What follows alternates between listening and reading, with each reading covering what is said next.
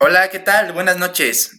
Bienvenidos nuevamente a otro podcast y el día de hoy mm, pues tengo otra vez invitados de lujo como siempre, compañeros que yo este, admiro y estimo, estimo mucho, que han formado parte de estos cuatro años en los que yo me he adentrado en el mundo de las artes escénicas y pues que el día de hoy me acompañan, ¿no? Eh, estoy muy agradecido con ustedes por haber aceptado. Fanny y, y Ray que son dos, personas que conozco ya desde hace tiempecito y con los que he participado en, grandes proyectos que ustedes han hecho que me han permitido estar eh, en estas este, en estos eventos que prácticamente es ha sido una experiencia muy padre y que les repito estoy muy agradecido con ustedes. La verdad eh, es que hoy eh, estoy muy emocionado porque el tema que nos, nos espera ahorita pues es, es polémico y aparte creo que se abre a muchísimas cosas, ¿no? Em, no sé cómo tú lo veas, Fanny, porque hoy nos toca hablar acerca del futuro de la danza y, qué más que hablarlo contigo desde tu perspectiva en, el ámbito profesional y en el ámbito este, laboral, la, en el ámbito de la educación. Eh, ¿Cómo ves esta, esta situación, ¿no? Pero bueno, antes de que nos adentres y te nos explayes en todo, me gustaría que dieras ah, este, una introducción acerca de lo, que, de lo que tú te dedicas y de lo que has hecho para que más que nada te conozcan, porque imagino que algunas personas, eh, la mayoría te va a conocer, pero las que no, pues para que conozcan tu trabajo. Vamos contigo, fan. Hola, hola, ¿qué tal? Yona, muchísimas gracias. Muchas gracias por la invitación. Estoy muy feliz, muy contenta y muy agradecida de estar aquí. Pues nada, muchas gracias. Gracias por, por tomarnos en cuenta, por pensar en mí. Y pues sí, así es, rapidísimo. Hola a todos. Me presento, yo soy Fanny, Fanny Estrada, fan o fan de Buré, como quieran llamarme. Eh, bueno, pues rapidísimo les comento. Eh, en rápidas palabras, en pocas palabras, eh, yo estudié la licenciatura en comunicación, actualmente estudio la licenciatura en educación de las artes escénicas y bueno, pues mi área de especialidad como tal es la danza clásica y la, la danza jazz. Sin embargo, actualmente pues mi, mi área se ha abierto a, a, bastantes cosas. Tengo también un canal de YouTube de nombre de Fan de Buré, también ustedes lo pueden buscar y en todas las redes sociales me encuentran como Fan de Buré. Y pues nada, muchísimas gracias, Jonah, por, por la invitación y por tomarme en cuenta. No, gracias a Tiffany por estar aquí y por compartirnos un poco, ¿no? Acerca este, de estos temas y de lo que tú te dedicas, ¿no? Desde tu experiencia y desde tu punto de vista de cómo ves el futuro, ¿no? De esta disciplina artística. Y pues bueno, también hoy nos acompaña este otro amigo, otro compañero. Ay, Ray. Ay, Ray. Hazme el favor de presentarte, por favor. Está bien, yo, yo lo hago por ti, Jonah. pues primero, muchas gracias por invitarme. Invitarnos, ¿no? Este, pues yo soy licenciado en marketing. Experiencia más en emprendimiento y en el giro de servicios. En un giro especialmente más, el más difícil que he tenido es el giro funerario. La verdad, es algo en el que pues son muchas cosas de, de marketing muy diferentes a, a, las normales, pero creo que son las pruebas más, más fuertes que he tenido. Y pues vamos a hablar del arte, ¿no? Algo, algo que, que ya he tocado durante dos años, dos años, y es, es algo muy bonito en lo que, pues la verdad se dedica Fanny y a lo que tú te dedicas, ¿no? Entonces vamos a, a darle, a, a enseñar un poco de lo que yo sé y ahora sí que, que llegar a un, a un clímax entre todos para que, para que aprendan sobre marketing también, ¿no? Sí, Ray, claro. Este, y pues qué bueno que haces mi trabajo de presentarte. no, Ray, pues es que en realidad tienes ahí la, la gran trayectoria y pues cómo, cómo en mis palabras decirlo, ¿no? Mejor expláyate, expláyate, que de eso se trata aquí el podcast. Y pues, eh, como bien lo menciona Ray, no solo vamos a tratar las cuestiones del arte, sino también este, su inmersión ¿no? en esta otra que es disciplina, Ray, me parece. Eh, sí se le podría llamar así al, al marketing, o no lo sé. A ver, bueno, ahorita me contestas. Pero bueno, también vamos a hablar de la relación que existe y más, más ahorita, ¿no? Porque mm, varias este, academias, varios artistas emprendieron durante esta pandemia. Fanny es una de esas artistas que creó una academia, que ha hecho eh, muchísimos proyectos y que sigue, ¿no? En pie, que sigue avanzando a pesar de la, de la tormenta. Y pues bueno, Ray, a ver si aclárame esto de la mercadotecnia o del marketing. Pues mira, la mercadotecnia empezó como técnica. Totalmente era algo de, de prueba y ensayo, prueba error, literal. Pero ahora en estos tiempos, fíjate que ya es una ciencia. Totalmente una ciencia. Ya este utilizan hasta tecnología militar. Muchos mercadólogos, obvio con con especialidad o ya con dinero o así, usan tecnología militar, lo cual eh, usan para el saber el comportamiento de las neuronas. Imagínate hasta dónde va la mercadotecnia. Podemos ver marketing a partir de los colores, de cómo piensa la gente.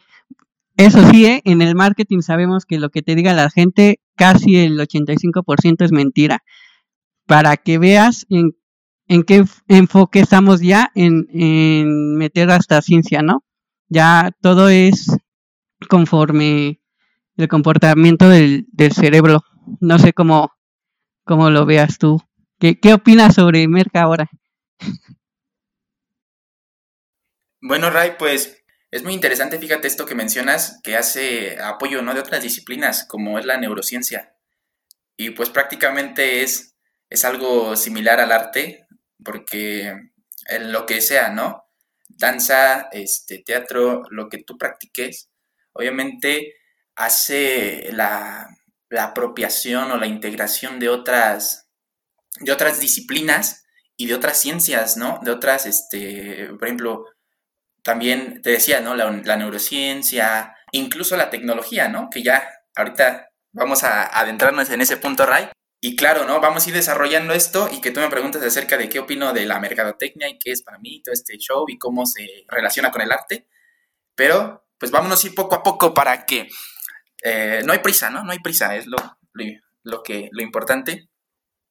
Y pues quisiera ahorita darle la palabra a Fanny para que se adentre más que nada en, este tema, ¿no? ¿Cómo has vivido tú esta, esta pandemia, Fanny? ¿Qué te hace llevar a decir, ¿sabes qué? Voy a abrir una academia de danza no me importa, ¿no? Que ahorita estemos sufriendo aquí, que estemos pasando esta, esta crisis sanitaria.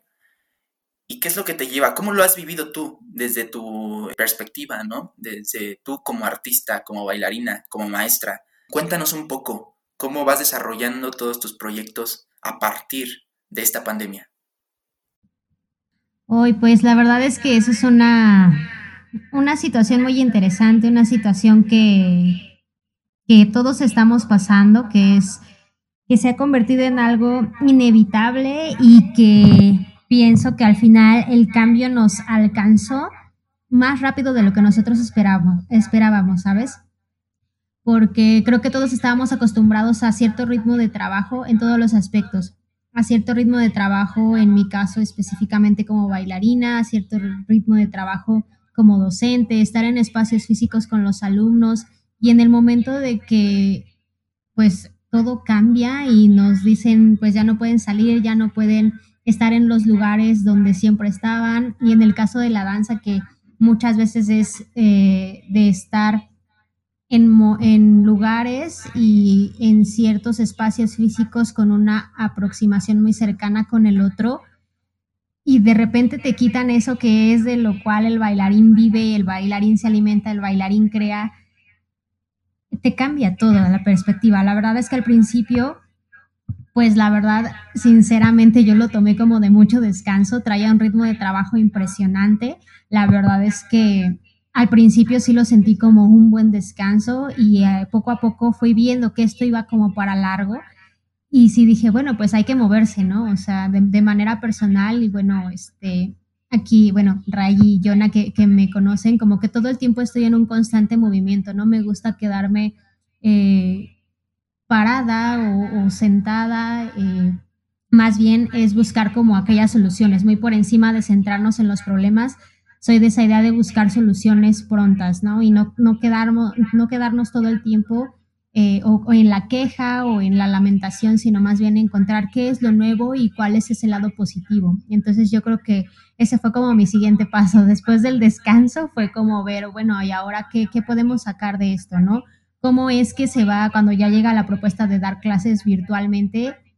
Te cambia la perspectiva totalmente, empiezas a encontrar diversos puntos específicos como que si la música se escucha bien, que si se corta el audio, que si alguien no tiene conexión a internet, que si se va, que si se corta, que si no te ven, que el espacio hasta en el que pones una cámara web para que te puedan ver los alumnos y te entiendan. Es más, el simple hecho de que te entiendan si es derecha o es izquierda la pierna o la mano que estás moviendo, es todo un reto, la verdad, y simplemente creo que descubrí al 100% que el dar clases online no era nada más algo temporal, ¿sabes? Era algo que se iba a desarrollar en un futuro muy próximo.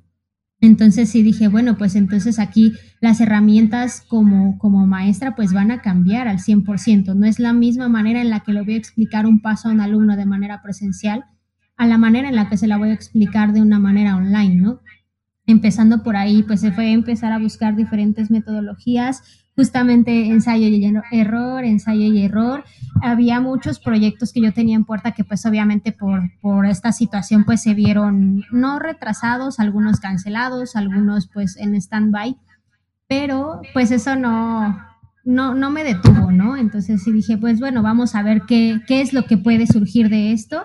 Y eh, bueno, comentábamos un poquito fuera del aire con Jonah que eh, al final hubo un momento en el que varios de mis alumnos pues me empezaron a preguntar acerca de clases virtuales, ¿no? De clases online, así vía Instagram, vía streaming.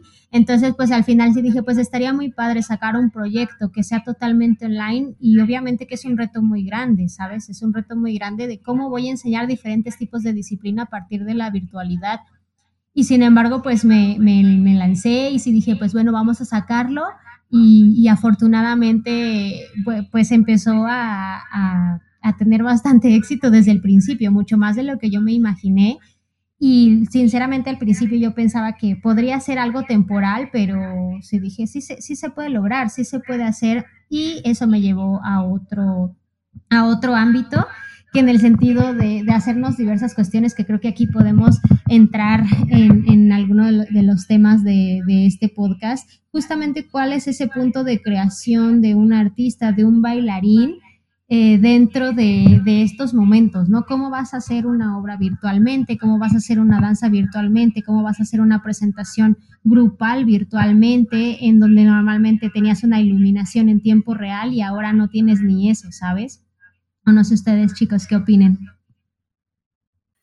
Claro, Fanny, yo creo que es algo a lo que todos nos enfrentamos. Creo que, como bien tú dices, encontrar estas maneras, estas soluciones ante lo que nos está aconteciendo, en todos los, campos, tanto de la educación, tanto en nuestras formas de crear como artistas. Creo que es esta apropiación, ¿no? Esta buena utilización de la tecnología que tú te vas adentrando, ¿no? Que en sus este, pros y contras, que me parece, yo creo que es una cuestión también hasta de creatividad, ver hasta dónde eh, nosotros podemos utilizar estos recursos este, virtuales, digitales, para potenciar nuestro trabajo, para, como tú dices, no estancarnos, ¿no? Sino avanzar. Hay muchas personas que sí, eh, totalmente emprendieron y siguieron y dijeron, ah, ¿sabes qué? No me puedo detener, ¿no? Otras que se detienen en las cuestiones de, de empezar a crear, ¿no? Sin embargo, no se detienen en esta cuestión de introspección. Eh, hablo de los artistas, ¿no? Y me imagino que también en otras carreras, en otras disciplinas, fue que hicieron este, este nuevo mirarse a sí mismos para a partir de ahí reconocerse, ¿no? Y crear más cosas. Pero pues sí, vamos contigo, Ray. No sé qué puedas este, aportar acerca, qué quieras decirnos con esto que comenta Fanny. Pues fíjate que toman un tema a lo mejor sensible, pero les voy a decir un, algo que creo que es importante. Dentro de la mercadotecnia ya se había metido todo esto digital. O sea, nosotros ya teníamos cierto manejo en, en cuestión digital, pero aquí el problema es que diferentes giros no lo estaban usando. Entonces, la pandemia, ¿sabes lo que hizo? Fue adelantarnos cinco años. Cinco años. De cuenta, estamos en 2020. Por la pandemia ya estamos en el 2025. Se está usando tecnología que se tuvo que haber usado después de cinco años. La pandemia hizo eso, que, que se adelantara todo y ahora gente que desgraciadamente no, no estaba acostumbrada a, usar lo digital, fue poco a poco los que perdieron de alguna forma, ¿no? Negocios o pues sí, cuestiones más este económicas, pero hay el otro tipo de, de gente, ¿no? Gente que, que se avienta y, aprende y empieza a buscar, buscar. Eh, eh, mucha, mucha gente piensa que cuando hay crisis eh, es perder.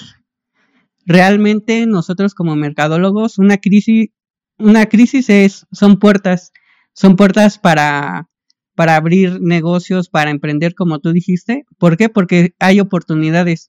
Si te fijas en el giro inmobiliario, mucha gente que, que tenía sus negocios, que no supo, no sé, invertir en lo digital o buscar otra forma de, de logística o de movimiento en sus productos, vendieron sus, sus locales, literal. Entonces, gente que en el momento tiene este el poder, no sé, económico o un poquito de sus ahorros, pero ve oportunidad, compra esos locales. Compra esos locales, los guarda y en el momento adecuado se les van a rentar y por ejemplo esa esa parte en el en el giro inmobiliario, ¿no? O cuestiones, por ejemplo, como dicen este Fanny, ¿no? Que abrió abrió su academia digital. Eso es una oportunidad. Mucha gente se quedó en su academia física. Entonces, la academia digital fue la que despuntó en, en poco, en poco tiempo, ¿no? Y así varios giros, este, encontraron oportunidad.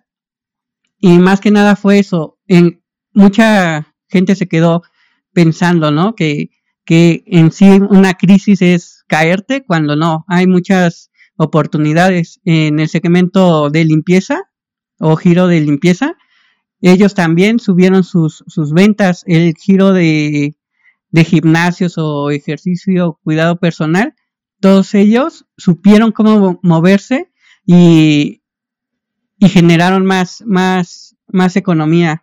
Entonces yo creo que es más cuestión de, de saberse mover y ver, ver las oportunidades. Sí, yo también creo al 100% de esto, esto que comenta Ray, que, que justo el área de crisis es la que te presenta mayores oportunidades en diferentes aspectos. Eh, hablando obviamente de, de, negocios y en este caso, por ejemplo, en específico de una academia online, eh, pues sí, al principio claro que, que, fue todo un reto, ¿no? Como de encontrar eh, algunos, no, no problemas, pero a lo mejor tal vez cierto tipo de dificultad pero que se encuentra la solución. Y, y, justamente eso, eso fue un tema que yo vi mucho en el inicio, ¿no? Que hubo muchísimas academias presenciales y físicas que cerraron al 100%, muchas a los que de verdad no hicieron nada para, para, para llevar de la mano, para continuar con, su, con aquellos elementos dentro de, de la danza, ¿no? Dentro de las mismas academias y lo dejaron caer y hubo otras que se adaptaron, hubo otras que surgieron, hay otras que están surgiendo en estos momentos, justamente en lo que llaman como la nueva normalidad. O sea, hay muchas que están surgiendo y que están aprovechando esas oportunidades. Justamente agarran, eh, como lo comentaba Ryan, un nuevo local, un nuevo, un nuevo lugar, algo con mucho más espacio, algo mucho más eh, barato económicamente, siempre y cuando les sea, les sea rentable, ¿no? Para aquellos que lo ven como tal, como algún negocio, o para aquellos que realmente les interesa difundir en general la cultura y el arte, ¿no? ¿Tú cómo ves, Jonah? ¿Tú qué opinas? Yo creo que este es un punto de apoyo, ¿no? Más bien verlo como una oportunidad. Eh, todo esto que vivimos.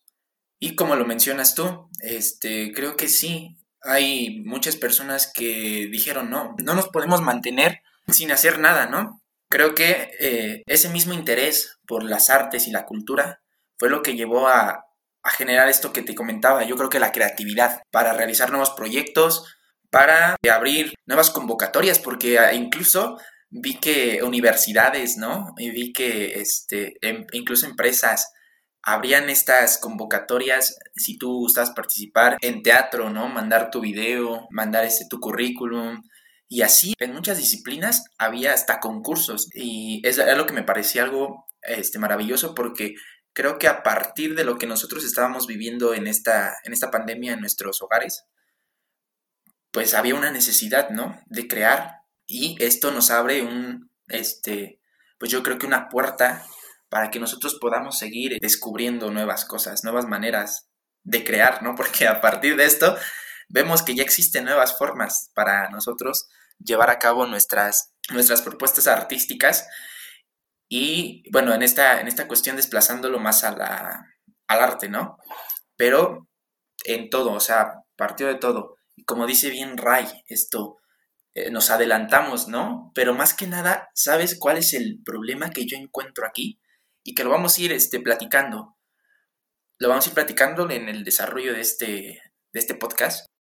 Creo que no estábamos todavía del todo preparados. Yo creo que sí nos adelantamos, pero en ese mismo dar el salto, que también, yo creo que te digo, surgen cosas buenas, pero creo que no todos teníamos los recursos, ¿no? Más bien, es el detalle aquí que a no, todo, no todos nos llegaba el 4G del Internet, ¿no? No todos contábamos con un dispositivo portátil para realizar las tareas, para conectarnos en línea con nuestros compañeros, con nuestros maestros.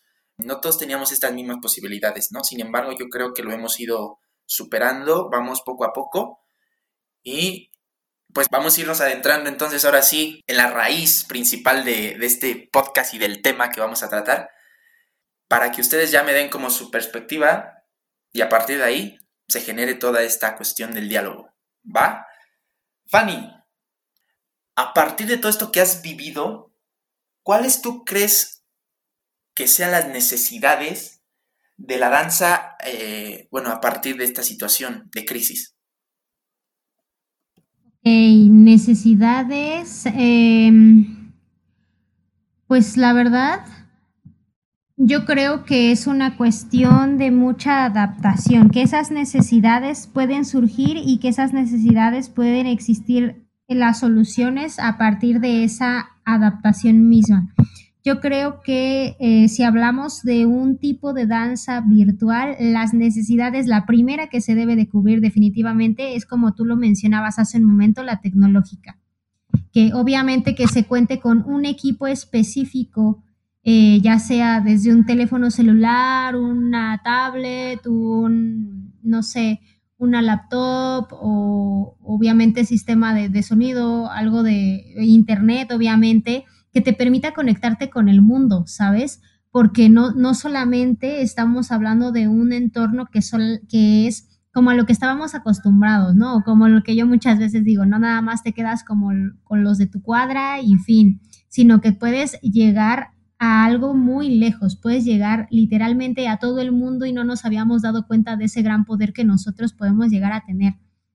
En primera es esa, es una necesidad tecnológica. En segunda, que me parece sumamente importante, es una necesidad creadora. Además de una eh, creo que a partir de esa necesidad creadora, como consecuencia viene una, una eh, necesidad creativa. Tú necesitas hacer y desarrollar diferentes obras artísticas, obras dancísticas y, e incluso en redes sociales, no sé si lo, si lo llegaron a ver en algún momento, que incluso sacaban hasta videos graciosos, ¿no? O hasta memes en donde mencionaban todo, todos los artistas o todos los bailarines después de la pandemia y todos sacando coreografías en donde demostraban, por ejemplo, el nivel de encierro de cómo se sentían, eh, salían todos los bailarines, por ejemplo, con cubrebocas, etcétera. Sin embargo, eso responde a necesidades, necesidades del contexto. Yo creo que esas son también otro tipo de necesidades, necesidades de que nosotros tenemos de, de sacar todo lo que llevamos dentro, el cómo nos sentimos para para qué nos sentimos de esa manera, por qué tenemos esa necesidad de sacarlo y que de pensar que el mundo tiene que saber, que el mundo debe de conocer nuestras ideas, nuestras creaciones y lo que nosotros queremos decir. Y también necesidades de, yo le llamaría de, de conocimiento del mismo contexto, es decir, conocimiento de qué es lo que realmente está pasando en el mundo de allá afuera, cuál es ese contexto en el cual estamos inmersos que nos lleva a esa capacidad de crear de cierta manera. Por ejemplo, ¿cómo voy a crear una obra dancística a partir de una laptop que me conecta a 20 personas más que nunca he visto presencialmente, pero todos vamos a armar una coreografía, ¿sabes? Es todo un reto. Si solamente lo escuchas así, dices, pues es, es, es complejo, ¿no? Eh, tal vez para, para, quienes no sepan manejar esa, eh, las cuestiones tecnológicas, y a eso era lo que me refería con que se conozca el contexto, si no se conoce, mm, igualmente pueden existir trabas, pero yo creo que una vez que, que, se responda a esas, esas necesidades que son las que a mí me parecen más importantes, eh, para que pueda desarrollarse a través de la virtualidad del arte y en específico la danza, creo que a partir de eso nosotros podemos avanzar, la verdad. Totalmente de acuerdo, Fanny, porque, bueno, aquí te adentras también en esta necesidad, que es la parte tecnológica. Y que, bueno, Ray, ¿tú cómo lo ves? Yo creo que este, ya habías comentado ahí algunas cosas y que ahorita las, las retoma Fanny, ¿no? Dentro de...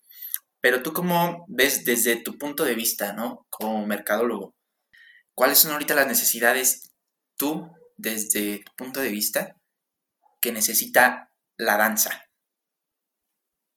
Mira, yo creo que no solo es enfocarte, bueno, ahorita estamos hablando de danza, ¿no? Pero yo, yo me enfocaría más a, un arte en general. Este, ¿por qué? Porque basa en el mismo giro. El, yo creo que, como dice Fanny, tener una, una necesidad como a lo mejor puedo decirlo empresario, hablando como mercadólogo, tener tu buen equipo, tener, tener tu, no sé, un micrófono bueno, pero esto también te lleva a, ver a qué público tienes que llegar, ¿no? O sea, no solo buscar una necesidad propia como, como negocio, sino también una necesidad de tu público. Si tú te, te fijas, hay mucha gente que, que quería salir, ¿no? O que quería hablar con sus familiares, no podía. Es el caso de, de las herramientas de videollamada, ¿no? Dieron su boom. Fue una, antes no eran usadas, de hecho, bueno, sí eran usadas, pero no como ahora. Antes te daba pena, ¿no? Este, de hecho, hacer hasta un podcast, lo que estamos haciendo, hacer videollamadas, videoconferencias, preferías hacerla presencial a partir de que surge esa necesidad, necesidad todas las aplicaciones de, de videollamadas se fueron a, al cielo, ¿no? Entonces buscar una necesidad la cual tu, tu nicho, tu segmento, este, tenga, porque también puedes tener, este, no sé, obras de teatro por, por internet, con tu laptop la puedes crear a lo mejor este con diferentes escenarios, pero si tú la enfocas a un segmento a un nicho que, que no ve obras de teatro, eso nunca va a funcionar. Entonces tú debes de hacer un estudio desde lo interno hasta lo externo y la verdad una recomendación, siempre un negocio ve por lo que tú tienes, ¿no? Entonces este, yo como recomendación doy que primero se fijen eh, cómo está lo externo y a partir de ahí arrancas lo interno. ¿Por qué? Porque un negocio, si lo empiezas por cosas que tú crees que necesita la gente, muchas veces no es así, es lo que tú necesitas. La gente necesita otra cosa y tu negocio debe de ser adaptable. Creo que esa fue una pa palabra muy buena que, que mencionó Fanny, si tu negocio es adaptable, yo creo que, que pasas las crisis como esta, ¿no? Tener no solo un plan B, sino tener plan B, C y el que sigue, ¿no? Porque si no, no, no, no encuentras un, no tienes un colchón, como dicen, en, en cuestiones de crisis. Entonces, buscar siempre la forma en la que tu público sea, sea, sea acogido, ¿no? Que, que sea, se sienta protegido por, por las marcas, protegido por ti, principalmente que muchas veces el arte es una persona la, la cual este, maneja todo y muchas veces es conocida por todo el medio. Entonces, que, que tú seas una marca personal.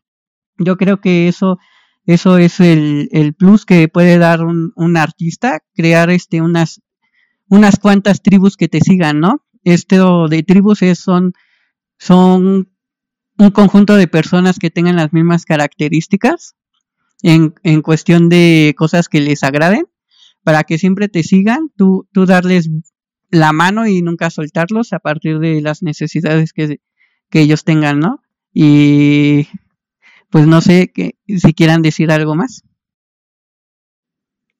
Eh, creo que es, es muy importante lo, lo, lo, que comenta Ray, ¿no? Porque justamente, eh, bueno, de, de, manera personal, muchas veces siento, va, tal vez hasta suena un poco, un poco eh, extraño, ¿no? Pero muchas veces de manera personal a veces me sucede y pareciera que mi cabeza y, y, pues no sé, como que mi cerebro maneja dos partes, ¿no? Una parte justamente esa área como empresarial, eh, em empresarial totalmente y otra parte artística creativa, ¿no? Artística creativa y creadora, que creo que son, son partes grandes, importantes y, y que también tienen diferencias, ¿no? Sin embargo, quiero también aquí retomar un poquito sobre lo que, lo que mencioné anteriormente y que justamente lleva a lo que mencionó Ray, ¿no? Que el arte vive una realidad que es inminente, ¿no? Una realidad que ya nos sobrepasó, una realidad en la que ya estamos aquí, ya, ya, ya vivimos en un mundo que, que cambió muchísimo hacia la virtualidad y que precisamente lo veíamos venir, pero no tan rápido, ¿sabes?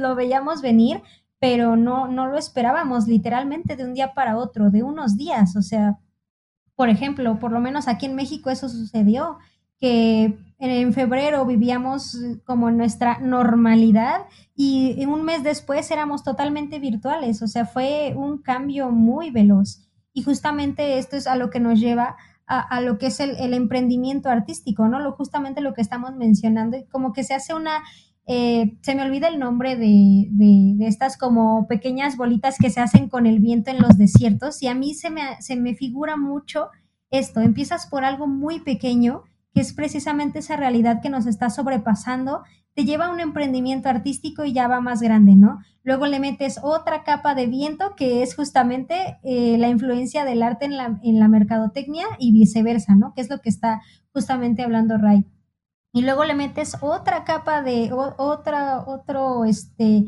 viento y otra vez eh, te lleva a esos cuestionamientos, ¿no? De qué es lo que el público quiere ver y me, me recuerda mucho a, a, la, la, grande este, Pina Bausch que, que dentro de sus coreografías ella misma decía, ¿no? En sus mismas elecciones de los bailarines, decía, es que yo no los quiero ver moverse estéticamente, yo quiero saber qué es lo que los mueve y creo que a eso entra mucho eh, dentro tanto del público al que se van dirigidas esas obras, obras artísticas, esas, eh, ese entorno empresarial, esa, esa organización de la cultura, esa, esa área de gestión, yo le llamaría esa área de gestión cultural, artística, para saber qué es lo que nos mueve y que nos lleva a eso, que va tan de la mano de lo emocional con lo, con el emprendimiento, ¿no?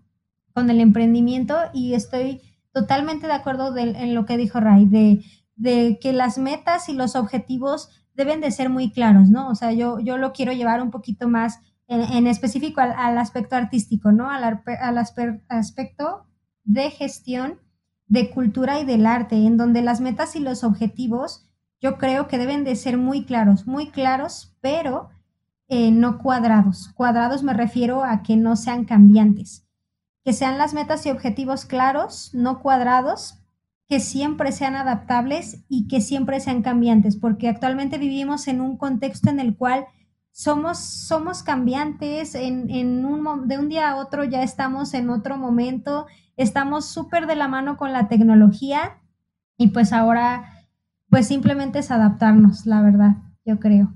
¿Ustedes qué dicen? Bueno, es que hay muchísimas cosas que me gustaría este, retomar porque yo las considero muy importantes dentro de todo esto que estamos comentando. ¿no? La primera me llama muchísimo la atención esta idea que plantean este, los dos, pero que primeramente lo mencionaba Ray, que partimos de algo externo para llevarlo a algo interno. Yo lo desplazo más a la cuestión de la creación del artista, y es que bien, eh, se enriquece con todo esto que comentas acerca de Pina, Fanny.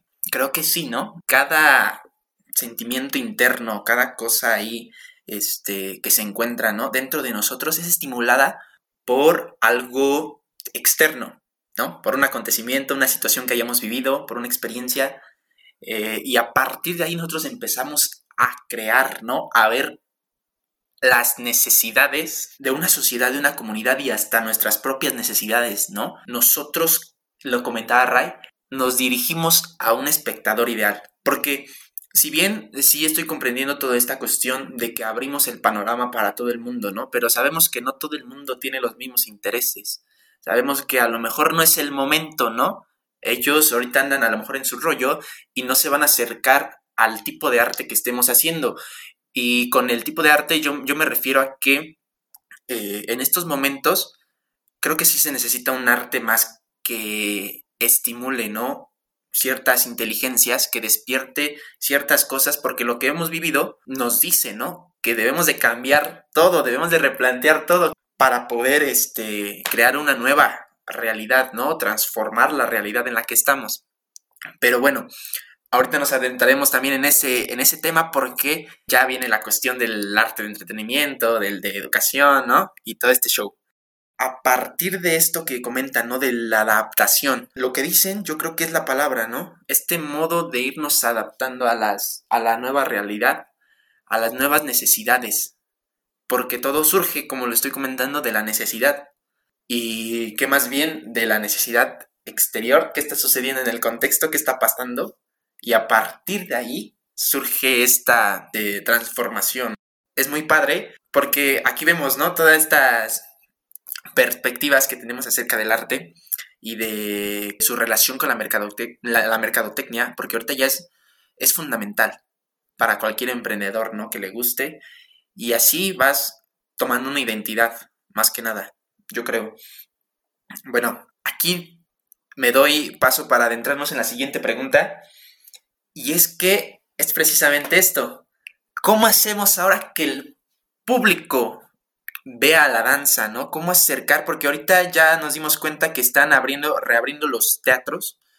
¿Cómo hacer que este público o los espectadores que han pasado ahorita por una cuestión de crisis, ¿no? Que no sabemos cómo hayan vivido esta situación, ¿cómo los llevamos ahora al teatro?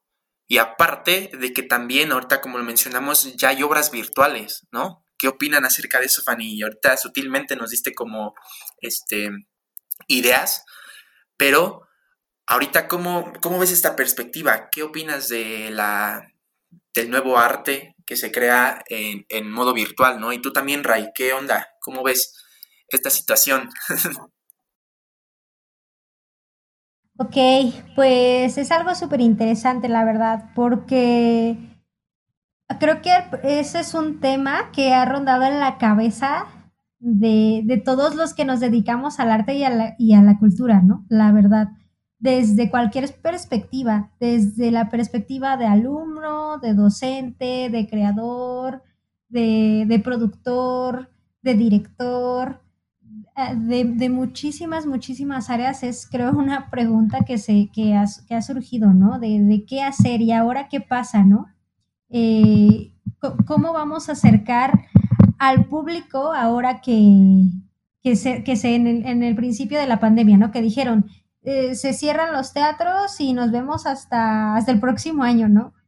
¿Y, qué pasa con todas esas personas que se dedicaban a eso al 100%?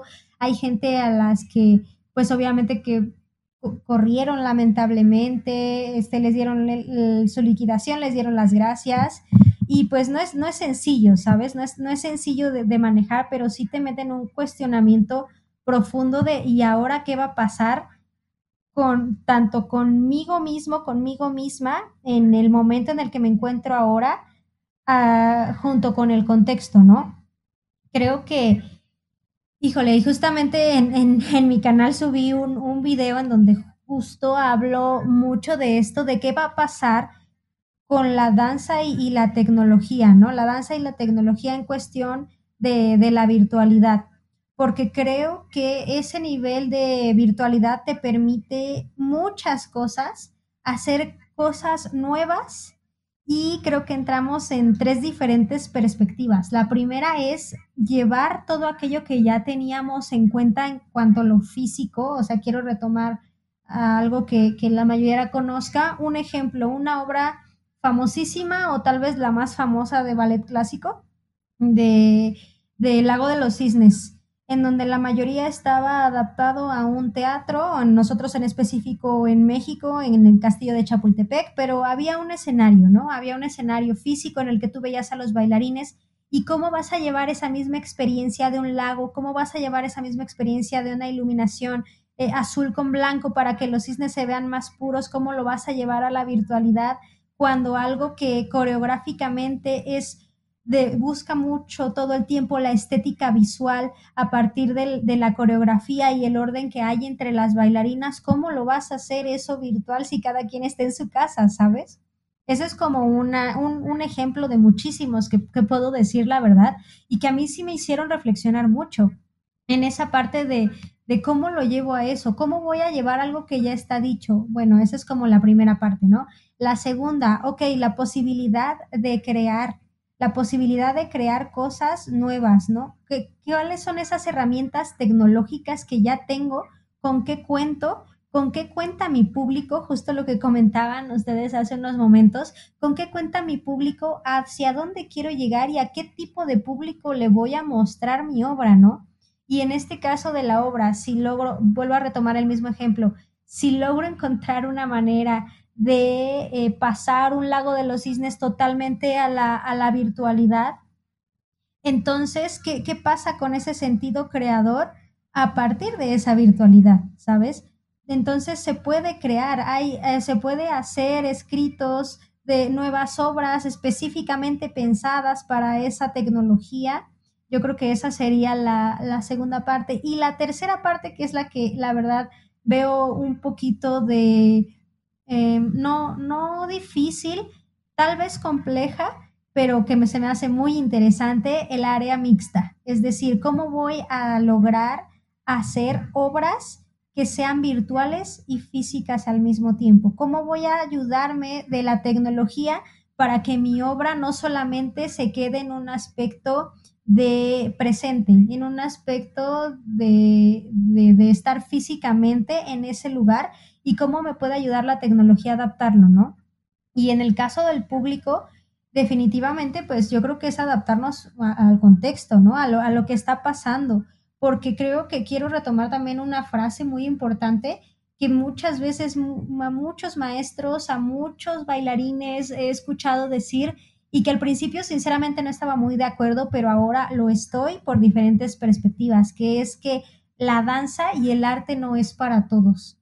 Y, y, al principio pues sí dices, bueno, suena muy elitista esa frase, pero, pero creo que si la pensamos y la repensamos, creo que no es para nada elitista. Creo que, bueno, desde mi perspectiva, creo que tiene mucha razón, ¿no?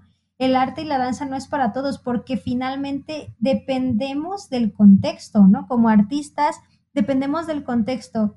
Y una, y una de esas áreas del contexto es si el arte o la danza es elitista o no, ¿sabes? O sea, hay mucha cultura que ha surgido a partir de entornos muy elitistas como el ballet y la danza clásica, y hay otros que han salido en entornos cero elitistas como la danza urbana y la danza hip hop, ¿no? O sea, hay, hay muchas, hay muchas, eh, muchas áreas de análisis en ese aspecto. El siguiente dentro del contexto, pues es hasta lo económico, ¿sabes? Lo histórico, no es lo mismo, no es el mismo contexto en el que estamos viviendo ahorita en, en 2020 al que se vivía en los 1800, en donde jamás habías visto una televisión, ¿sabes?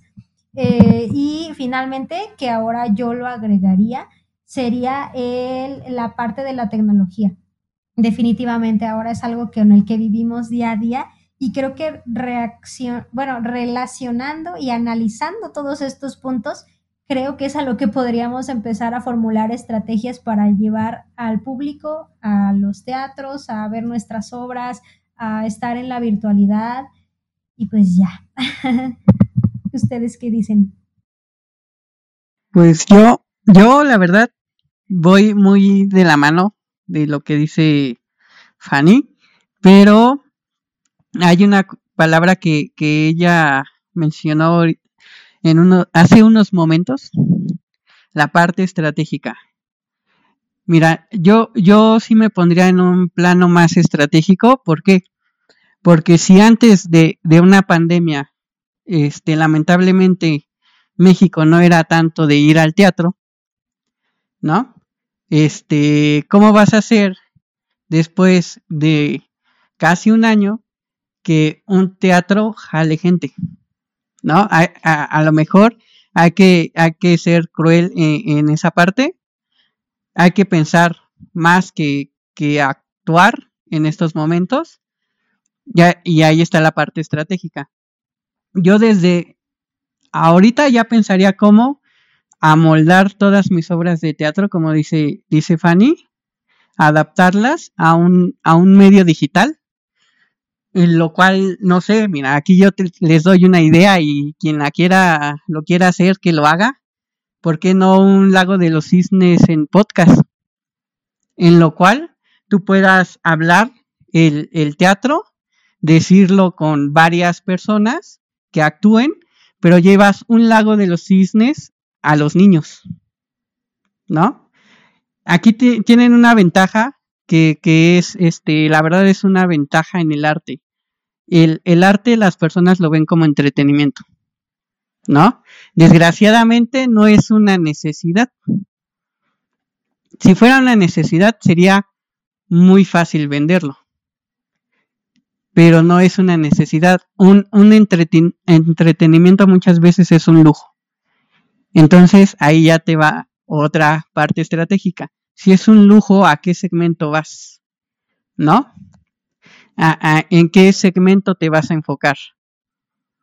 Otra, ya llegamos, ya llegamos al momento de, ya adaptaste tu, tu podcast de los lagos de los cisnes, fue un boom, regresas a los teatros. Si regresamos a los teatros, no vas a poder llenar la gente, eh, el teatro con la gente que quieras. ¿Por qué? Porque van a, vas a tener este, límites sanitarios, ¿no? Vas a poder llenarlo al 30%. Pero ¿por qué no das los llenas el 30% y lo demás lo haces digital? Como dice Fanny, lo haces mixto. Puedes hacer una estrategia para que tu teatro se llene hasta el 300%, ¿no? ¿Por qué? Porque ya vas a otras miras, ya no te estás quedando en un teatro tradicional, ¿no? Ya puedes hacerlo con más plus, hacerlo más VIP. De hecho, mucha gente va a buscar verlo mejor digital. ¿Por qué? Porque ya están buscando entretenimiento. Es otra ventaja que, que se tiene. O sea, a partir de que una persona está casi un año este, encerrada, lo que quiere es entretenerse. Entonces tú ya te estás volviendo una necesidad cuando antes de la pandemia no eras necesidad.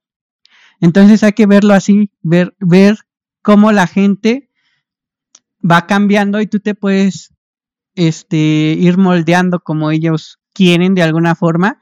Y, yo sé que cada, cada disciplina en el arte tiene, tiene como sus puntitos buenos y, y son técnicas este, muy difíciles, ¿no?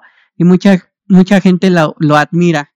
Y ese es otro punto bueno que ustedes pueden tomar, lo cual los puede llevar a, generar, ¿no? En el aspecto creativo.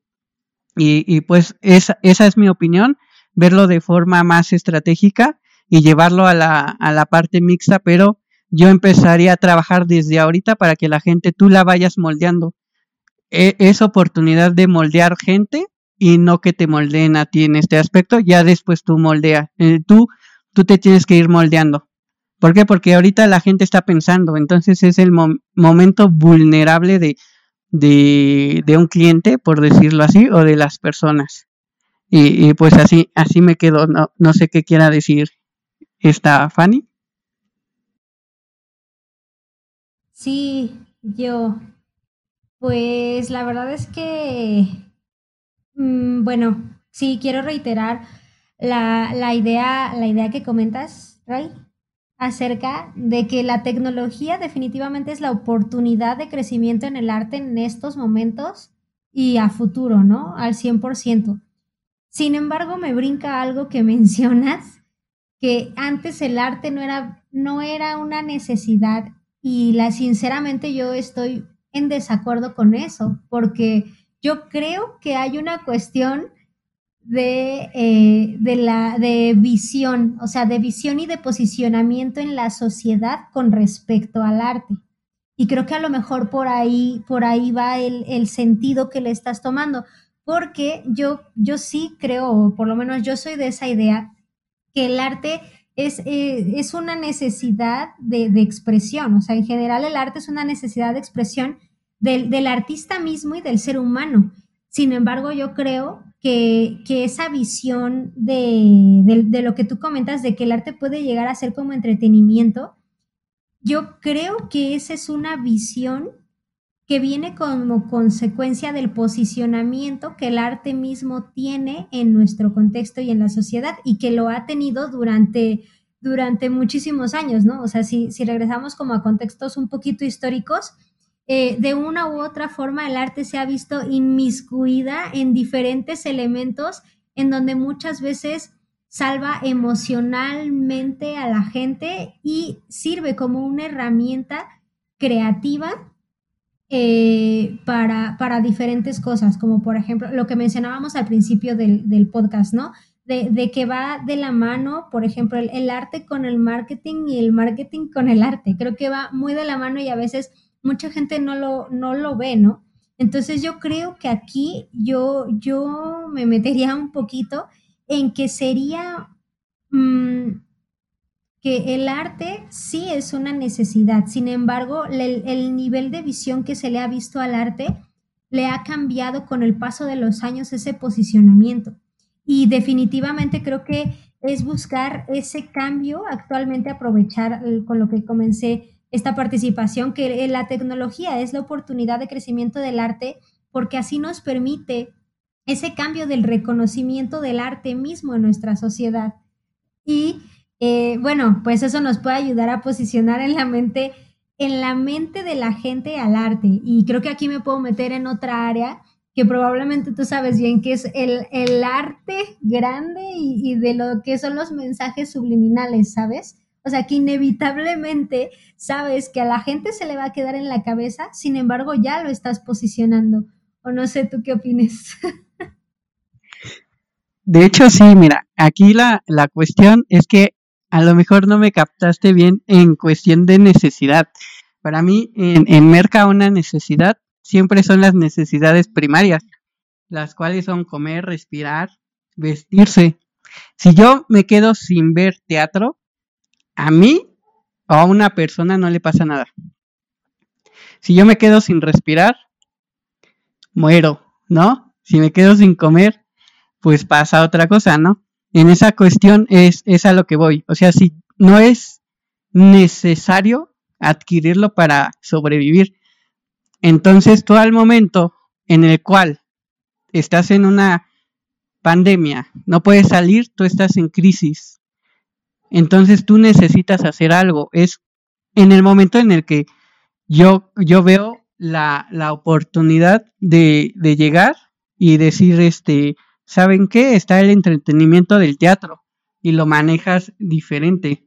Este, creo que en esa parte, sí, sí, a lo mejor por parte de, de carreras, este, estamos como difiriendo, ¿no? Por, esa parte, ¿no? Que yo veo necesidad como las necesidades principales. de, de un ser, ser vivo, ¿no? Pero ya en el momento de, de, de hacer que el teatro crezca, yo, yo veo una gran oportunidad. Por eso mencionaba la cuestión de que tú adaptes al público en esta cuestión, porque ellos son vulnerables en este momento.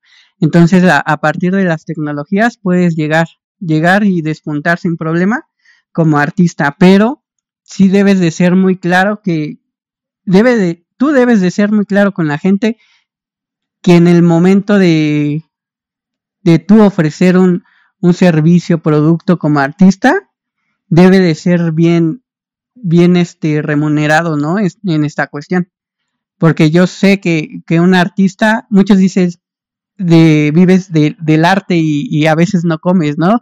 Son palabras típicas de, en, en, México que realmente yo he visto en estos dos años que también he visto el, el arte, que no, que no debe de ser así. O sea, tú te tardas un mes en sacar una obra, a lo mejor invirtiendo muchísimo tú, pero realmente la gente no ve, ve el, lo que tú te estás desgastando, ¿no? El, el, lo que llevas antes de pro, producirlo al 100%, entonces tú como, como artista, tú también debes de dar ese valor. Como dicen, el arte no es de todos, pero hay gente que sí consume el arte con el valor que, que, que se merece, ¿no? En, en, esa parte, pero estoy de acuerdo en este, por mi parte, por mi carrera, no es necesidad, pero en estos momentos tú puedes crear esa necesidad. Bueno, es que yo sí comprendo lo que, lo que mencionas, Ray, eh, pero yo creo que aquí es una cuestión de donde nace una pregunta, ¿no? Entonces, ¿Cómo lo haces necesidad? Porque si bien en los anteriores podcasts hablábamos acerca de la relación que podría existir entre las ciencias y el arte, ¿no? Y mencionábamos que está toda una parte explicativa, ¿no? Dentro de la educación, pero que la, la ciencia no te brinda la parte comprensiva de las cosas. Entonces, aquí entra el arte, ¿no? Y queramos o no, dentro, ah, para, yo creo que para todos es una necesidad sí, como lo dices, a lo mejor no es una necesidad esencial, ¿no? Como el comer, el dormir, el, este, el divertirse, ¿no? Que pues, todo esto te digo que del show y del espectáculo, eh, yo creo que es más como se ve el arte. Que sí podría existir el arte de entretenimiento y que está bien, ¿no? Pero en realidad no es solamente esa función la que tiene el arte. Nosotros a veces como artistas no dejamos claro cuál es la función del teatro o de la danza o de lo que nosotros realicemos, ¿no? Como entes creativos. Creo que a partir de este punto nosotros tendríamos que replantear las funciones de nuestro arte, porque yo creo que cómo, cómo la volvemos necesidad, porque a partir de ahí, esta cuestión de transformar la mirada, yo creo que ahí es más por donde tiene que ir este arte. Para que no te vendan, ¿no? Esta idea de que el arte no es necesario o que el arte no podría ser esencial, porque yo desde un punto de vista te digo, lo veo muy esencial. Ahora, retomo lo que decía Fanny y lo que también mencionaban, porque creo que vamos hilando las ideas y nos vamos comprendiendo así los tres. No solamente el arte, sino también la educación, todo lo demás no es para todos. El conocimiento a veces no es para todos. ¿no? Y no lo hablamos en, un, en una cuestión, este, como decías, ¿no? Clasista.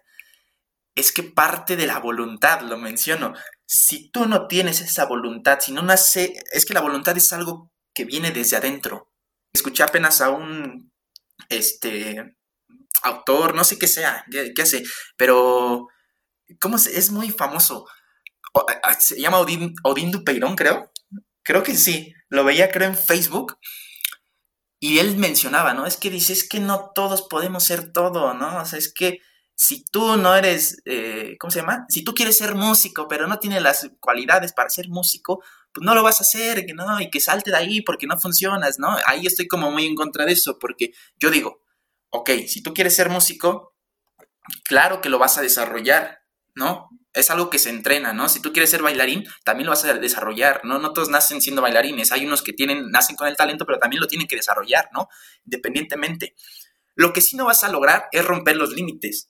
Con esto me refiero a que vas a, eh, vas a ser el mejor bailarín, ¿no? Y vas a ser el más famoso, el más exitoso. Eso no va a suceder, ¿sabes?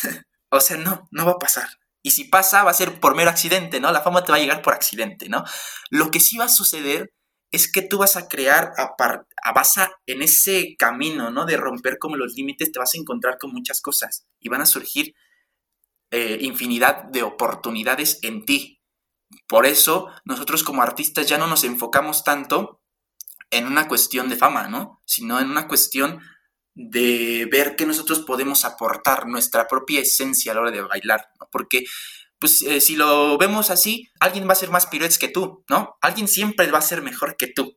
Y lo que nos queda es aprender. Regreso a lo de voluntad. Porque yo creo el arte no va a ser para ti si no tienes esa voluntad, ¿no?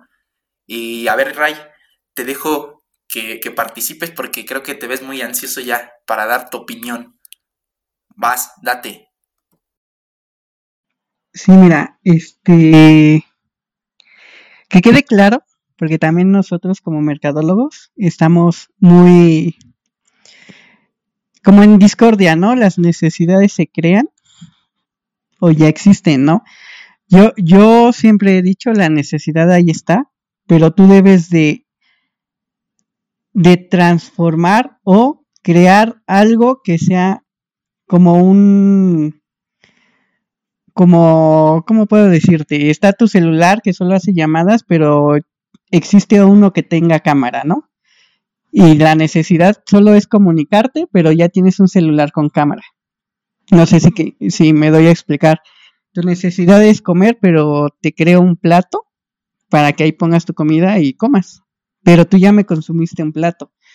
Entonces, yo en esta cuestión de, de, del teatro sería más como, si está ahí, no es necesidad, pero yo como estoy en crisis eh, eh, en cuestión de la pandemia y a lo mejor tengo una crisis emocional y no puedo salir a la calle y ver tu, eh, no sé, tu puesta en escena, que yo quisiera ver tu puesta en escena, te la llevo a tu casa. Tú ya estás satisfaciendo una necesidad, ¿no? Tú, tú puedes volverte algo que satisfaga una necesidad. A, eso iba, igual y no me expliqué bien o, o se puede, se puede como tomar e, e, el, camino, este, que, que tú puedes crear algo que pueda satisfacer una necesidad. La necesidad hoy en día es salir y, entretenerte en algo, ¿no? ¿Por qué? Porque hay mucha gente que a lo mejor está trabajando en su casa, pero su trabajo que hacía y, eso está comprobado, ¿eh? Tú, tú que trabajabas ocho horas, en tu casa tú haces tu trabajo de ocho horas, lo haces hasta en cuatro horas. Y ya a partir de ahí ya no sabes qué hacer. Realmente las empresas han visto que eres más productivo en tu casa, de alguna forma, y trabajas menos horas y eres, y haces lo mismo que hacías en tu trabajo ocho horas. Entonces a partir de ahí tú ya creas una o tienes una tienes tiempo en el cual estás pensando y mucha gente cae en depresión, por ejemplo, ¿no?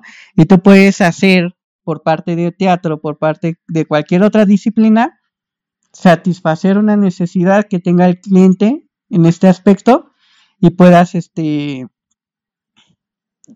llegar a ellos y a partir de ahí al momento que ya tengamos una nueva normalidad ellos te busquen. ¿Por qué? Porque ya te conocen. Una parte de un emprendimiento, primero, es ser visible. O sea, no importa que, cuánto ganes, no importa a lo mejor que pierdas en, en, cuestión económica, pero tú debes de ser visible. Al momento que tú eres visible, ya puedes a lo mejor pasas ese, ese nivel y eres reconocido. Cuando tú eres reconocido, la gente te va a buscar. Y yo creo que es el, el momento en el que estamos, tú debes de ser visible para la gente, crear o, o sí, crear algo, un servicio producto que, que satisfaga esa necesidad y a partir de ahí, saliendo a la normalidad nueva, tú ya vas a ser reconocido.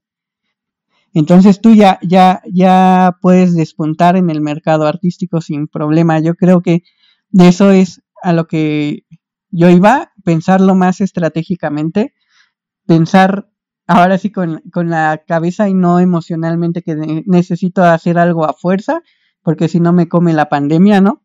Pero ser emprendedor es eso, primero ser visible y después te arrancas a ser reconocido y a partir de ahí em, empiezas a hacer estrategias ya hablando de precio, plaza, no sé, promoción, publicidad que es diferente a promoción y, estar con todo, ¿no? Siempre hay que, bueno, aquí en, en marketing siempre somos competitivos y siempre debes de, ser el primero en sacar todo. Entonces, si, si uno eh, está viendo a, la competencia, tú, tú, esa competencia que te está copiando o tú que estás copiando, estás en, en mal camino, ¿no? Porque tú como empresa siempre debes de ser único, si no eres la copia del otro. Entonces tú debes de buscar en dónde enfocarte, en dónde puedes crecer en, en parte artística, porque esto así merca, abarca todo el giro, todos los giros que, que, existen en el mercado. Y parte artística yo creo que tiene la, la ventaja que puede ser único porque es creado a partir de una persona y estás de acuerdo que ninguna persona es igual, ninguna persona tiene la esencia y, y dentro de mi área siempre la empresa es tiene la esencia de la persona que lo creó. Entonces, esa es una forma en la que todo el arte se puede, se puede distinguir y cada quien puede hacer su arte y, y generar a partir de, de, de, todos los proyectos que un artista puede hacer. Siempre como, como bien lo dijeron, buscar el, eh, la persona adecuada y a la gente que, que diga el arte es para mí, ¿no? Muchas veces, por ejemplo, doy un ejemplo a lo mejor burdo, pero gente como yo que hace marketing, muchas veces las, las cosas que uno genera se lo vuelves a vender a un mercadólogo, ¿no? O a un empresario, que yo estoy metido en el ámbito empresarial, se lo vendes a un empresario. Entonces tú como artista le puedes eh, vender a otro artista sin problema. Entonces tú puedes generar a partir de, de otros artistas. El chiste es saber cómo, cómo moverte y como te digo, tener planes desde el A hasta el Z y siempre ser moldeable para que tu cliente o tu público te busque. Hoy, hoy en día, este, yo creo que el público te, te busca a partir de recomendaciones. Te voy, a, te voy a platicar cómo era antes el mercado. Y, y esto es chistoso, ¿no? Antes el mercado te buscaba, como ahorita. Después, nosotros buscábamos al mercado. Ajá. Pero ahora el mercado nos vuelve a buscar. Yo es como, como, como estoy viendo este, la forma en la que se está moviendo el, el mercado. Puede que otros mercadólogos lo, vean diferente, pero yo es como lo veo. Hoy en día, en crisis, o sea, la gente está buscando métodos de limpieza, la gente está buscando cómo hacer ejercicio, la gente está buscando entretenimiento, no una empresa los está buscando. Ahora la gente es la, la que está buscando a las empresas. No sé qué, qué, qué opinen ustedes, alguien que, que quiera continuar. Bueno, es que este prácticamente sí nos estamos adentrando en en ese, en esta cuestión de la mercadotecnia. Y y es ahí, ¿no? Donde entra. Bueno, es que todo lo que platicas, Ray, yo creo que aquí es donde encontramos las. como que los puntos este, diferentes, ¿no? De ver las cosas. Bueno, yo creo que a partir de toda esta situación que vivimos, eh, haces como esta apropiación de todos los elementos y a partir de eso surge la creatividad, ¿no? Vas a decir, ah, es que voy a utilizar esto para esto, voy a utilizar esto, esto para esto. La, la tecnología está a nuestra disposición. Es ahí donde me voy a la cuestión de la originalidad que tú manejabas ahorita en la cuestión de, este, de lo que vendes, ¿no? O sea, si tú haces lo que está haciendo el otro, prácticamente es una copia, ¿no? Entonces tú tienes que crear a partir de esta creatividad, ¿cómo vas a, bueno, en esta cuestión, cómo vas a vender tu producto a lo mejor? ¿Sabes qué? No pongamos producto. ¿Cómo vas a vender lo que estás ofreciendo, no? Y creo que sí, surge también, y lo estoy jalando, ¿no? Te digo, todo va como relacionado, pero lo estoy como metiendo más a la cuestión de cómo nosotros vamos creando. Porque yo creo que no está mal que partas, ¿no? es que yo, yo comprendo muy bien esto de la copia. Y sí, o sea, no se trata de hacer lo que el otro está haciendo, sino más bien de ideas, de irte apropiando de todo lo, lo que vas viendo. Toda esta apropiación, toda esta mezcla de todos los elementos que vas tomando para luego crear eh, tu propia propuesta, ¿no? A partir de eso.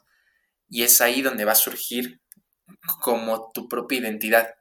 Porque, bueno, Ray, como esta cuestión de la competitividad es un término que a veces a mí, en lo personal, me causa como conflicto, ¿no? Porque tú tienes que hacer esto primero, tienes que generar esto antes y tienes que hacer esto antes y hacer esto tal, tal, tal, tal. Porque si no, pues pierdes, ¿no? Prácticamente es como la idea que yo interpreto y entonces entra aquí esta cuestión de, del decir, es que no, no quiero ser competitivo, más bien quiero ser, o sea, quiero crear mi propia identidad, ¿no? A partir, pues, de mis propias ideas, de mis propios pensamientos, de cómo yo vea, eh, yo creo que todo parte también, este, de la forma de ver al mundo, ¿no? De cómo tú veas, de cómo estamos platicando esto, de cómo ves el arte, cómo lo has vivido, ¿no? Cómo lo has experimentado, cómo ves este problema social, cómo ves la política, cómo ves, este, no sé, ¿no?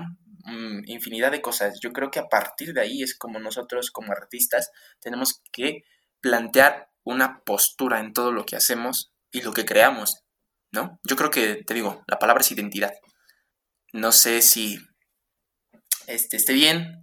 Ray, a ver, y ahorita Fanny, ¿no? Porque ya la veo muy callada, ya se fue a dormir. A ver, Fanny, no manches, ya, pues, ah, no, es que ya vamos a una hora veintiuno, sí es cierto. Sí, Ray, ¿no? Ya es hora de dormir de Fanny. A las 10, ¿no era? Híjole. No, no, no, yo sigo aquí, yo sigo aquí. No, yo pensé pues que te definitivamente yo creo que No, no, no vas. Sí, sí, sí, para que despiertes. no, pues lo que pasa es que yo justamente veía eh, esta parte de lo que dicen, yo creo que eso va muy de la mano es que, o sea, los entiendo, ¿no? A, los dos. O sea, creo que cuando tú lo ves desde una perspectiva de artista creador, sí buscas efectivamente eso, ¿no? O sea, el, esa, esa búsqueda de identidad con, uno mismo y obviamente que esa, ese uno mismo te lleva al otro. Sin embargo, hay algo muy, muy importante, que justamente cuando tú haces o creas, de, manera a veces inevitable entra eh, como ciertos intereses particulares que afectan al otro. Es decir, por ejemplo, tú haces una obra dancística y a partir de esa obra dancística, no sé, haces tu obra dancística inspirada en la cuestión de la pandemia, ¿no? Y esa, y esa obra tiene mucho éxito y a partir de ese éxito que que se tiene, después llega, no sé, algún otro ente, eh, otra persona que es creadora y busca lo mismo porque está viendo que a ti te funciona, ¿no? Yo creo que es, es importante esa cuestión de, de, de buscar esa identidad con uno mismo, pero, pero definitivamente necesitamos entender que eh, debemos de dividir esa parte artística emocional con la parte empresarial y de, posicionamiento, ¿no? O sea, no me estoy refiriendo, justo, bueno, quiero retomar un poquito de lo que comentó Ray hace un momento, ¿no? Que después dice mucho eh, la, famosísima frase que, que nos, porque me incluyo, a mí también me lo dijeron, que te vas a morir de hambre, ¿no? Si te dedicas al arte o, o lo haces pero justamente esta parte de dedicarte al arte, creo que es saber cuál es ese momento o ese movimiento, que, hacia dónde te vas a dirigir, cómo lo vas a hacer, cómo vas a llegar al público, cómo vas a crear en un sentido en el cual tampoco te pierdas tanto en ti mismo que la gente en el exterior no te comprenda, ¿sabes? O sea, no sé si me estoy dando a entender porque, es decir, si tú, si tú lo haces, inevitablemente allá afuera siempre va a haber lo que comentabas, ¿no, Yona? Siempre va a haber alguien mejor que tú, siempre va a haber alguien que, que, que, probablemente tenga como esos estándares estéticos, técnicos, teóricos más alto o de una mejor comprensión que tú, pero no te debe de dejar de lado esa idea de, de tener tú tu propia identidad, la verdad, o sea, cómo nosotros vamos, vamos a crear en un, en un punto de equilibrio. Quiero verlo como una balanza, en un punto en el cual nosotros no nos perdemos a nosotros mismos como artistas, pero tampoco nos alejamos al 100% del ser ese algo en el mundo como lo que mencionaban, que cubra una, una necesidad, ¿no? Hablando de las necesidades básicas que ya, que ya era lo que Ray mencionaba anteriormente. No sé si, me estoy dando a entender este, o qué opinen ustedes díganme. Mira, yo, yo creo que aquí como que eh, yo creo que es más la postura de, carreras o, o, de especialidades. ¿Por qué? Porque tú al momento de crear una identidad, como dices, como, como artista, yo, yo, como te digo, he estado dos, dos años conociendo el arte. Yo sé que un artista crea desde adentro de, de su ser para después extenderlo, ¿no? al público. Pero yo, mi forma de verlo como, como externo, como, como ya meterme en el ámbito empresarial, es al momento de tú crear una identidad, una obra tuya, siempre va a haber otra identidad. Esa otra identidad que también creó otra, otro proyecto, llega al mercado, ¿no? Ya son dos. A partir de ahí se pueden dividir el mercado, no hay problema.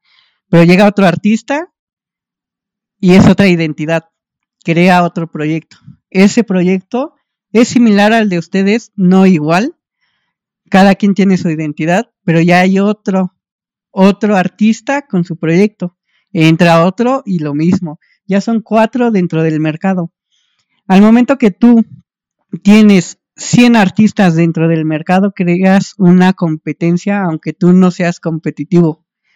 ¿Por qué? Porque es momento de, de, de tú agarrar y, y, el mercado te lo pide. Si tú no estás dentro de, de, de un mercado bien, si no estás compitiendo, este, tu, tu proyecto se viene abajo y el público se lo lleva a otro yo creo que, esa forma es, bueno, no creo, es como se está, se mueve el mercado. Yo lo veo así, ¿por qué? Porque están las marcas. Si tú ves un Pepsi, hay un, hay una Coca que le hace competencia. Son los mismos productos, es la misma, bueno, misma identidad, ¿no? Porque tienen otra identidad. Y, igual que los artistas tienen diferente identidad, pero están compitiendo. Llega Jarritos y está compitiendo con ellos a pesar de tener otra identidad. Yo ya lo veo más empresarial.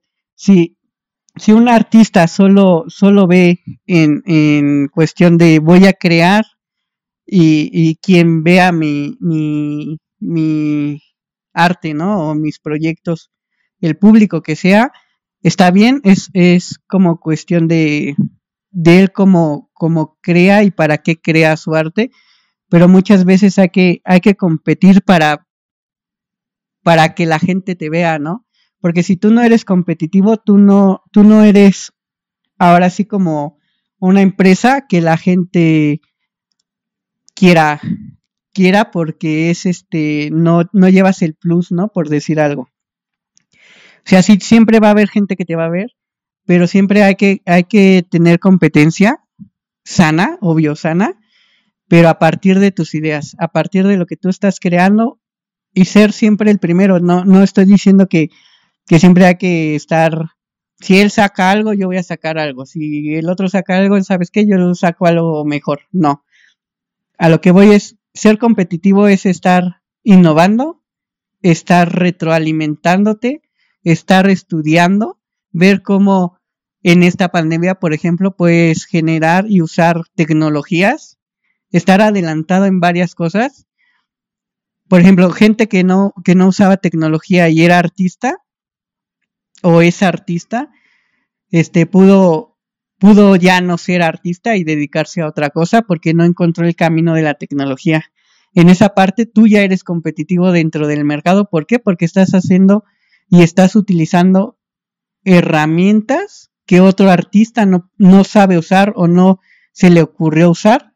Y al momento de poder hacer una videollamada y crear tu proyecto a través de videollamada, tú ya eres competitivo dentro de un mercado. No es tanto que que vayas y busques las obras de otro para copiarlas. No, eso no es competitivo, eso es una copia o generar una, un proyecto norm, igual que el otro o similar. Eso no es competencia sana, sino competir es estar al día siempre, estar este, estudiando y como te digo, usar lo que el público ocupe para que tú llegues a ellos. Eso, eso es ser competitivo dentro de un mercado.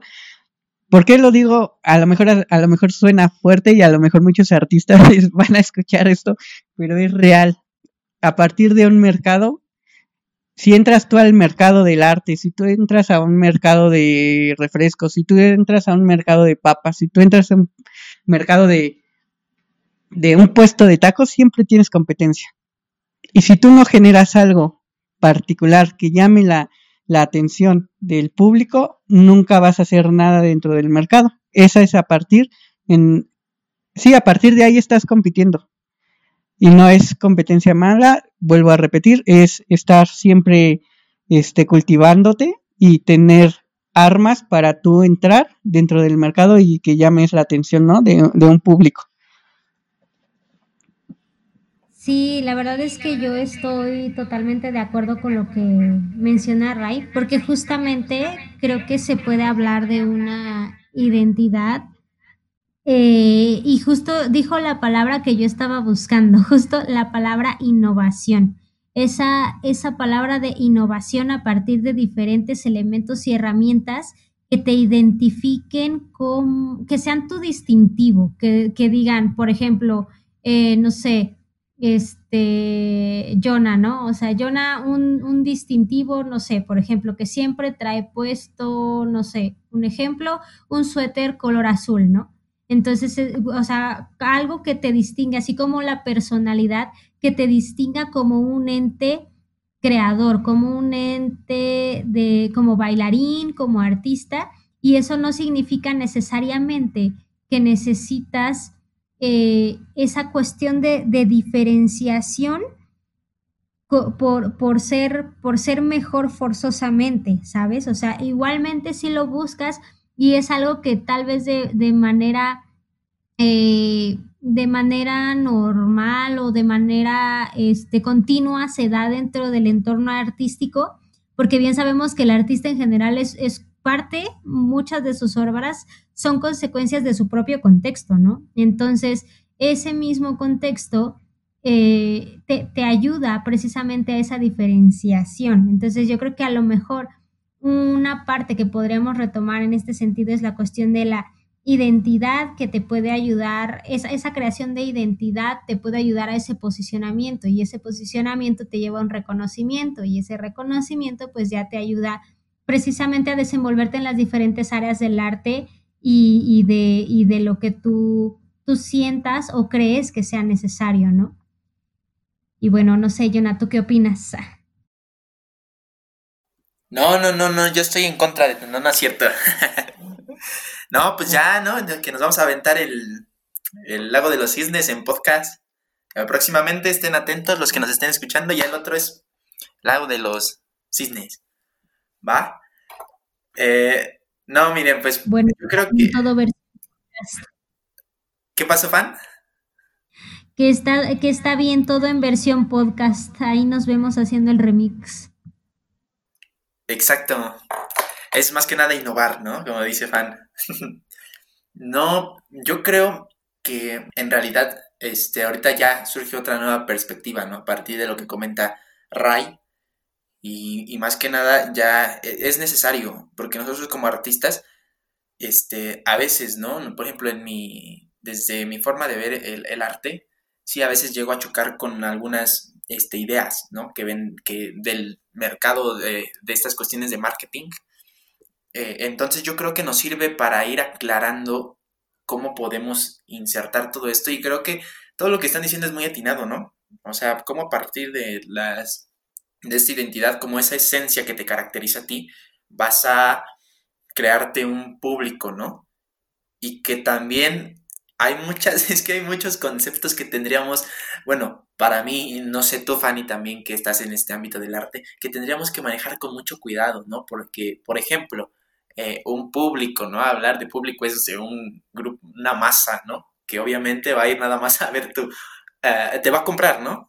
O sea, sí, te va a comprar un boleto, pero solamente va a ir a, ver, o sea, no está dispuesta, ¿no? A lo mejor a aprender lo que eh, podría ser como este tu mensaje y que a veces no hay mensajes concretos, ¿no? En el arte o en una obra de teatro, en una obra de danza. Ay, sí, estamos hablando de la danza, pero, pero bueno, todo va enfocado también, ¿eh? No, no, estamos tan, tanto desviando. Eh, hay que hablar acerca, por ejemplo, de este término de competitividad. Ah, ya ahorita lo comprendo más, o sea, desde tu punto de vista, Ray, sí. Pero aún así creo que no me gusta la palabra, ¿no? la cambiaré, ok. Haré mi diccionario. Este. Pero yo creo que es esta cuestión. Te digo, siempre hay que ir, no irnos perdiendo de lo que nosotros buscamos también como artistas y de lo que necesitamos. Porque si bien, les digo, o sea, sí hay muchísima cuestión, ¿no? Y que en este, este podría ser hasta otro tema, aparte del arte como de entretenimiento, el arte comercial eh, y todo esto que se vende, ¿no? Pero, ay, ya se me fue lo que iba a decir. No, no, ya me acordé. Ok. No nos debemos de perder de que la idea de, de que cuando algo también es arte, parte de un contexto, como lo venían ustedes mencionando, ¿no? Parte no nada más de una cuestión interna y que les digo, prácticamente todos estos sentimientos, todas estas cuestiones internas que surgen en el artista parten de una de una situación externa, ¿no? Por ejemplo, es la pandemia. A partir de aquí se van a crear muchísimas ideas, muchísimas este muchísimas obras, ¿no? En relación a cómo se fueron viendo todas estas, cómo se vivieron, ¿no? Desde diferentes perspectivas. Por lo tanto, a lo que voy es que el arte también tiene que ver con una cuestión política, con una cuestión social, con una cuestión económica, ¿no? Todo entonces forma parte de lo que nosotros vamos a crear. Y es por eso aquí que debemos de ser muy claros, ahora sí, en lo que nosotros vayamos a brindar. ¿sí? Porque si no, de todas maneras caemos en esta cuestión de competir con el arte comercial. Y que ahorita lo estaba reflexionando y como tú lo mencionabas, Ray, es que podría ser que sí, a lo mejor no, la, la palabra competir no, pero a lo mejor sí luchar por llevar el arte a más gente, ¿no? A más espectador ideal, que yo, bueno, como que esa idea me la he apropiado de un profesor que estimo mucho y creo que va más por ahí, ¿no? También se trata como de filosofía de cada quien. Pero creo que aquí estoy aprendiendo mucho, Ray. Qué bueno que me aclaras todo esto. Y también Fan, ¿no? Que tiene como esta visión empresarial y que creo que no están peleados también, ¿no? no creo que podríamos encontrar el punto medio entre ambas cosas, entre el arte y, y este, y la mercadotecnia el, este, esta ciencia que ya me queda claro que ahora es una, una ciencia y que a partir de ahí, ¿no? Se pueden surgir cosas muy interesantes, muy enriquecedoras para ambas, yo creo. Yo eh, justamente quería, bueno, quiero retomar algo de, las ideas que, que mencionó Jonah. Justamente eh, que me recordó mucho una frase que me gusta mucho, que justamente dice, yo soy responsable de lo que digo, pero no, pero no de lo que usted interprete, ¿no? O no de lo que tú interpretes. Y creo que aquí entramos justamente en esa parte de, de lo que mencionas, ¿no? De lo que dices de buscar un, un espectador ideal. Creo que, creo que es es un tema que nos puede dar para aperturar muchísimas cosas, ¿sabes? O sea, en muchísimos aspectos. Este, no, no es tanto de buscar si es correcto o no es correcto, más bien es como el analizar el nivel tan amplio de cuestionamientos que te da esa frase, ¿no? O, esas dos palabras, espectador ideal, está, es, es muy, muy interesante. Sin embargo, yo, yo quiero retomar un, poquito de, lo que mencionaban anteriormente, ¿no? Efectivamente, tú vas a, venderle un, boleto a un, a un espectador en el que justamente a veces no, el, espectador no va a, igualmente, no solamente va a entretenerse un momento, sin embargo, no es, eso no significa que se va a dedicar al 100% al arte, ¿no? O al teatro, o a la danza, o, al, o a la, no sé, a la música, si va a haber una orquesta sinfónica, por ejemplo. O sea, no se va a dedicar al 100% a eso. Entonces, aquí es donde yo quisiera retomar también esta parte de que pues el, mismo, el espectador mismo no está obligado a comprender el mensaje del mismo autor, o sea, el, el autor eh, artístico, la dirección, el bailarín, el actor, desde diferentes perspectivas, ¿no? No, el, el espectador no está obligado y creo que aquí quisiera también mencionar un poquito, hay un modelo eh, de, de la comunicación en el que, bueno, rapidísimo, contexto rápido, este, los sistemas de, comunicación en general hay inmensidad de, modelos, ¿no? Literalmente como si fuera una, casi como una ciencia exacta, te presentan modelos de, la comunicación.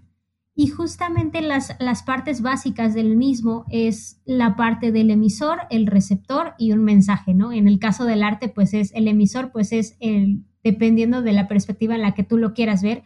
Puede ser el bailarín, puede ser el artista, el actor, el director, la producción, un guion. Sin embargo, es aquel ente o ser que está dando a conocer un mensaje en específico, que puede llegar a ser la danza, la obra, la música, la pieza, etcétera. El receptor, el como público en general. Sin embargo, hay un elemento que se le pone posteriormente. Bueno, hay, hay modelos que estos son los tres básicos infaltables en todos los modelos comunicativos. Sin embargo, hay modelos que son muy complicados, que llegan a tener hasta 72 elementos. Y eh, algo que de esos que quiero rescatar es uno que se llama ruido. El ruido es aquel que te puede evitar hacer llegar ese mensaje tal cual el emisor lo desea. Por ejemplo, Vamos a poner el ejemplo de un bailarín que, que quiere hacer sentir a su espectador que, no sé, que está sufriendo, ¿no? Por ejemplo, que llora. Entonces, en este caso, el, el, emisor pues es el bailarín, él está emitiendo un mensaje, sin embargo, el espectador por diversas posibilidades puede entender o no entender que el bailarín está triste, ¿no? ¿Qué tal que, piensa? Pues a lo mejor y no solamente eh, estaba triste, ¿no? Yo como espectador estoy pensando que a lo mejor era, no sé, este, tenía mucho coraje y a partir de ese coraje pues lloraba, ¿no? Y eso es un, elemento eh, que a partir de, su contexto, a partir de, de diversos mensajes que pueden ocurrir en el proceso de establecer ese vínculo comunicativo, te pueden cambiar la perspectiva totalmente. Y justamente aquí es donde, ya para, cerrar mi participación, sería que justo era, a eso era lo que me refería anteriormente entre esa balanza que hay en el arte, ¿no? Hay una, hay una balanza de, donde hay diferentes conceptos, en donde, eh, el, en donde en un lado podemos ver el sentido artístico emotivo, artístico emocional, y del otro lado puede ser el, el posicionamiento, ¿no? Lo que decíamos, en este caso que lo tratamos mucho en el podcast, o sea, el aspecto de la mercadotecnia en el arte, del arte y de la mercadotecnia. Efectivamente, es como buscar esas áreas y, repito, no es buscar lo correcto o lo incorrecto, más bien es buscar esas áreas de oportunidad en las cuales ambas se pueden complementar y nos podemos complementar como artistas, como mercadólogos, como empresarios, como emprendedores. Nos podemos vincular desde diferentes aspectos hacia el arte y bueno, potenciar nuestro, nuestro trabajo y pues ser mejores seres humanos y mejores artistas, empresarios, emprendedores, mercadólogos, comunicólogos, bailarines y todo. Totalmente de acuerdo, Fan. Sí, yo creo que, por eso les digo, yo creo que no está peleada esta parte, ¿no?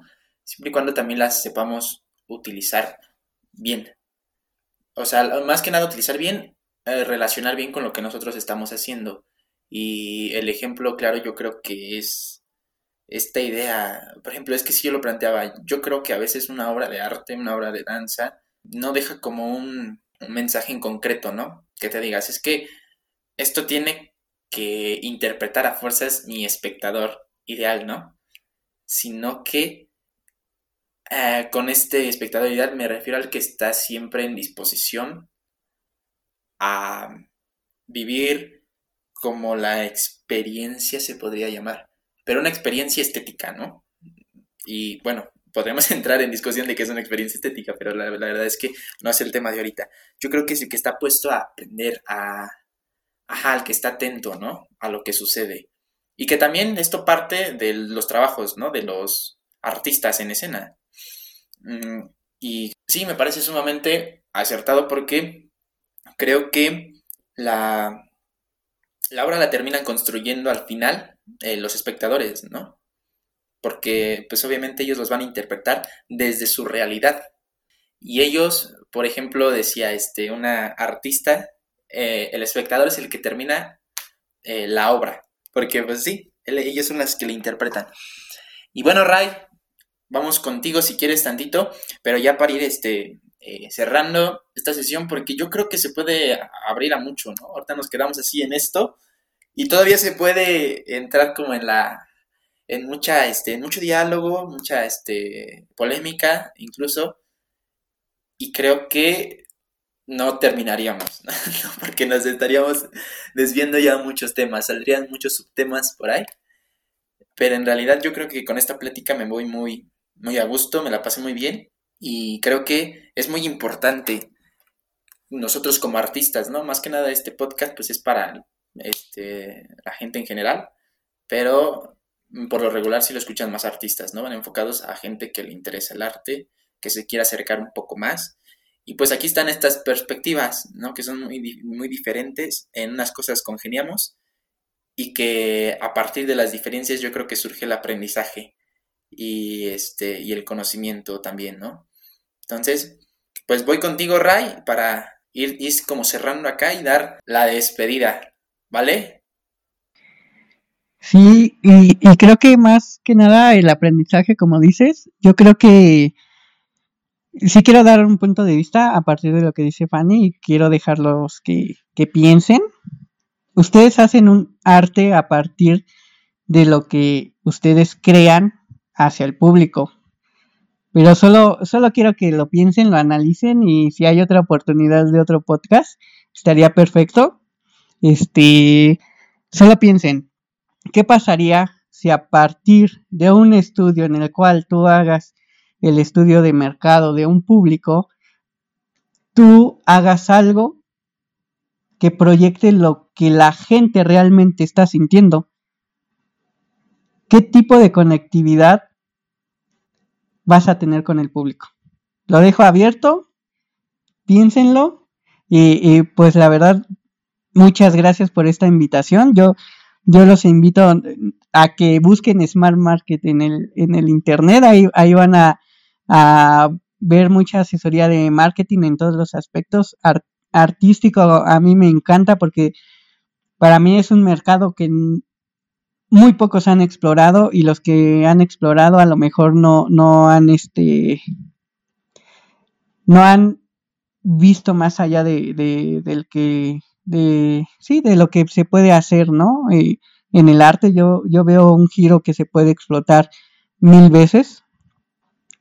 Y, y pues nada muchas gracias por, por invitarnos y estar estar como como un equipo no aquí en, en este proyecto que que a mí me encanta regalar este regalar aprendizaje. Toda la información que, que bueno, es mi punto de vista, la, toda la información que yo tenga, todo el conocimiento que, que yo adquirí con los años de experiencia y todo esto es para regalarlo, para que otra persona lo pueda, lo pueda realizar y que tome también su, su punto de vista, ¿no? Y como dices, el, el aprendizaje creo que es lo primordial de, de este proyecto que, que está realizando.